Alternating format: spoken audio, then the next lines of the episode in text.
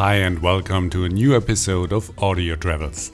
I'm audio traveler Henry Barchet, and in this episode, you will meet Monica Medellin.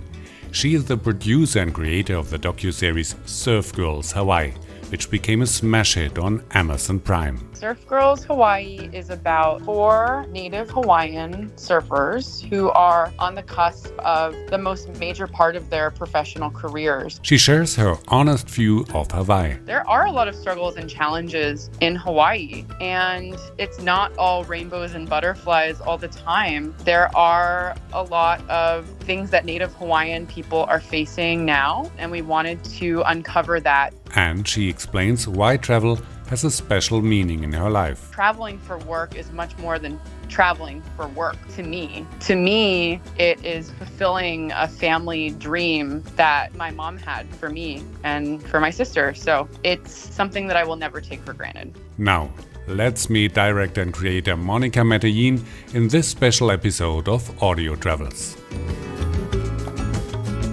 Hi and welcome. You are listening to an episode of Audio Travels. In this episode, I talk to Monica Medellin. She's the producer and creator of the docu-series Surf Girls Hawaii on Amazon Prime. Monica Medellin, welcome to the show. Welcome to Audio Travels. Thank you so much for having me, Henry. Monica, for those who haven't seen Surf Girls Hawaii, in a few words, what is the docu-series about? Surf Girls Hawaii is about four native Hawaiian surfers who are on the cusp of the most major part of their professional careers. And they are navigating life, family, relationships, friendship, all while they're competing for the top spot at the highest level of surfing. You featured some extraordinary women in the series. Did you build a relationship during the production? Yes. I knew all of the five main cast members before filming the TV show. I have developed relationships with them for the past up to four years. And through that, I've developed a bond with them, their families, their moms, their dads, their siblings. It's been this beautiful life work, right? It's more than just a project to me. This is something that is very special to my heart as a surfer and woman of color and young professional trying to make her way into my own industry. But the docu-series also covers cultural aspects of Hawaii and the role of surfing. Creating a surf film documentary is really, really challenging. Uh, it requires a lot of knowledge and skill and there are a lot of variables that come into play. As a surfer myself, it was easy to wrap my head around what this series could look like from a competitive surfing perspective. It was really important to present surfing as an authentic sport where if a surf fan or a professional surfer watched it, it would feel legitimate but also we wanted it to feel different and feel like we were uncovering the human side behind the athlete. So that was the balance that I think we achieved in Surf Girls Hawaii. A lot of the variables include surf conditions. The waves aren't always amazing. Sometimes it's raining, sometimes it's windy, sometimes they're 20 feet, sometimes they're one foot. These are the types of challenges that we had to navigate along the way. And when you're on a TV production, you have a set amount of days to shoot. So it was really interesting doing this all together and working hard to present everything the best way that we could because it wasn't perfect all the time. And it was so amazing to see these women who aren't actors, they're not used to being on television, just be themselves on camera. And I feel like Surf Girls Hawaii balances the nature of competitive surfing, but also digs deep into who these women are. And I think that's why it's so popular and successful because you get to see the realities of being a professional athlete and a professional surfer. And a lot of the moments that we captured are moments that happen behind closed doors without cameras. And it's our relationship with each other that allowed us that access to these highly emotional and vulnerable moments. So I think that Surf Girls Hawaii was definitely a traditional surf film and doc with a new twist that is modern and fresh and profiles women and native Hawaiian women who often aren't the center of the conversation. The purpose of making Surf Girls Hawaii was to fully focus on the cultural aspect of surfing.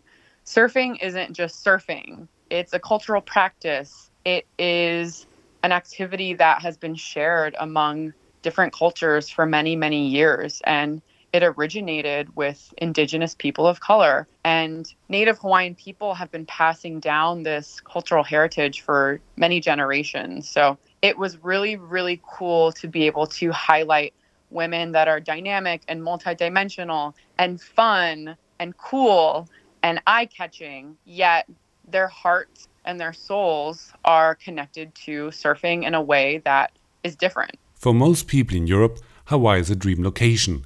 What was it like working there? I mean, Hawaii is a very special place from my experience being there, spending a lot of time with families and friends there. It is breathtaking and incredible. The thing that we wanted to avoid was glossing over the fact that there are a lot of struggles and challenges in Hawaii, and it's not all rainbows and butterflies all the time. There are a lot of things that Native Hawaiian people are facing now um, that are very relevant. And we wanted to uncover that in the sport of surfing.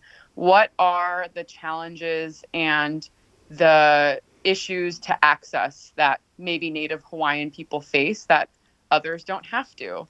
And I think that the five cast members in Surf Girls Hawaii were the perfect representatives of that and showing that you can do it and you can learn how to surf and you can compete at the highest level of surfing, even if there isn't Native Hawaiian representation at the moment at a high level.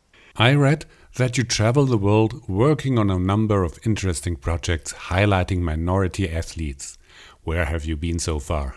Oh, wow.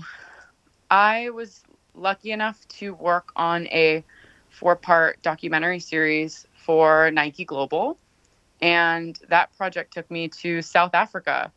It took me to New York for New York Fashion Week. I've been recently to Tahiti for the Olympic Channel doing a shoot on the Paris 2024 Olympics. And my documentary work has taken me to places that I would have never imagined I would have the opportunity to go. I didn't have a passport until I was probably around my late teens, early 20s, so 18 to 20 years old. And that was late. Growing up in Los Angeles to a single working immigrant mom from Mexico, we didn't have family vacations every summer, every year where we would go somewhere. And that was something that really, really broke my mom's heart. She wanted me to experience the world. We just didn't have the means to do so. So we took advantage of what we had in our backyard. We would spend time at the beach. We would go to the mountains that were closest to us. We would stay local and see what's around us in that way. So when I told her that I had my first international opportunity for work, it was such a special moment because that's what she wanted for me and that's what she sacrificed so much of her life for is to make sure that I had the opportunities that she didn't have. So traveling for work is much more than traveling for work to me. To me, it is fulfilling a family dream that my mom had for me and for my sister. So it's something that I will never take for granted. When you travel, do you always see the world through the lens of a camera, or do you distinguish between private and professional travel? It's so hard to separate the two sometimes because you have a limited amount of time on a shoot or for work when you're in a beautiful place abroad. And sometimes that means that you're primarily experiencing that place through the lens of a camera which is amazing because I think it opens up a lot of creativity and possibilities that you might not have with the naked eye. But now I make sure that I take some time to have an extra day or two at the end of the shoot or in the beginning or even during the shoot, taking a few minutes to go explore something new that would be on my travel list if I was just a tourist. So I think that's been a learning process because when you're traveling for work, it's definitely hectic. But I try to really carve out that time in that way to to make sure that I'm taking full advantage of the place. And it's funny for my last shoot where I went to Tahiti, we were at this legendary surf spot called Teahupo'o. And I met this amazing Tahitian woman named Hinatea who runs a homestay there. And I met her because she was a production assistant on our shoot.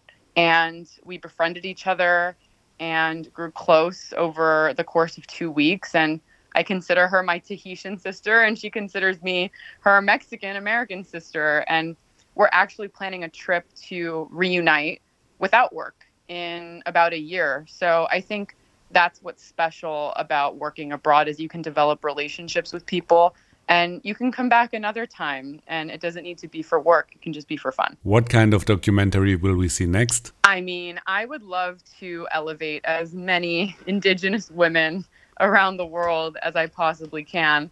I'm just one person so it's going to take some time but i'm very passionate about uplifting the stories of women who aren't highly covered or reported on. And their strength and resilience and athleticism. I think, you know, the whole point of my work is to bridge cultures and communities in a way that feels nuanced and good and fresh. And um, a lot of the times, those stories are around female athletes. So I'm always in development for a new project, and I have a few more that are coming down the pipeline that I can share very soon. And some of them are unscripted TV shows, others are branded and commercial content. I would love to approach diversifying the industry from as many angles as possible. Thank you, Monica Medellin, for being a guest on Audio Travels. If you want to follow Monica's projects, go to her Instagram account or to her website at monicamedellin.com. Thank you so much, Henry. I really appreciate your time. The Audio Travels episodes are available on iHeartRadio, Spotify, Apple Podcasts, Samsung Free, and more than 30 streaming platforms around the world.